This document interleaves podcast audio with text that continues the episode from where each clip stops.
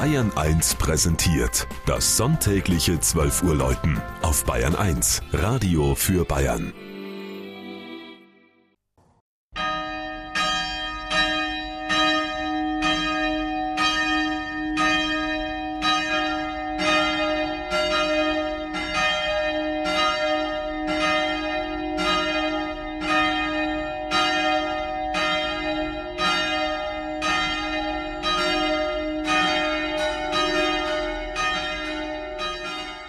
St. Johannes in Rothenburg ob der Tauber. Im Gegensatz zur evangelischen St. Jakobskirche, die unübersehbar das malerische, teils immer noch mittelalterliche Stadtbild von Rothenburg beherrscht, reiht sich der schlichte, längsrechteckige spätgotische Haussteinbau der katholischen St. Johanniskirche eher unauffällig in das Häusergefüge.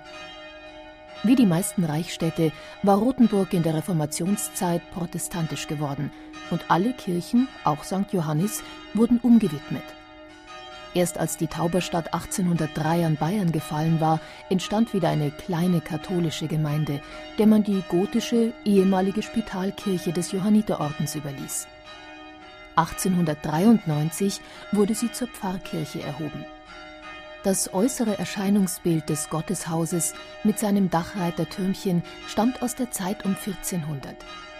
Im Saal ähnlichen Innenraum beeindrucken den Besucher vor allem die vier mächtigen, im Quadrat angeordneten Renaissance-Säulen aus Muschelkalk.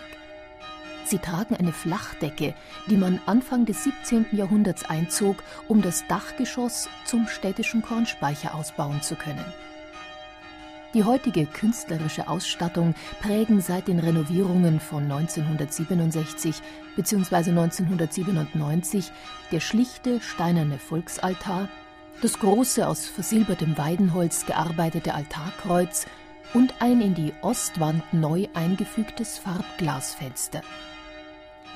Die historische Steinmeier-Orgel mit Orgelwerk aus dem Jahr 1885 wurde 1993 um sieben Register erweitert und im Jahr 2004 restauriert. Schön auch das Maßwerk der spätgotischen Spitzbogenfenster. Als einziges Stück der alten Kirchenausstattung ist eine barocke Marienstatue geblieben.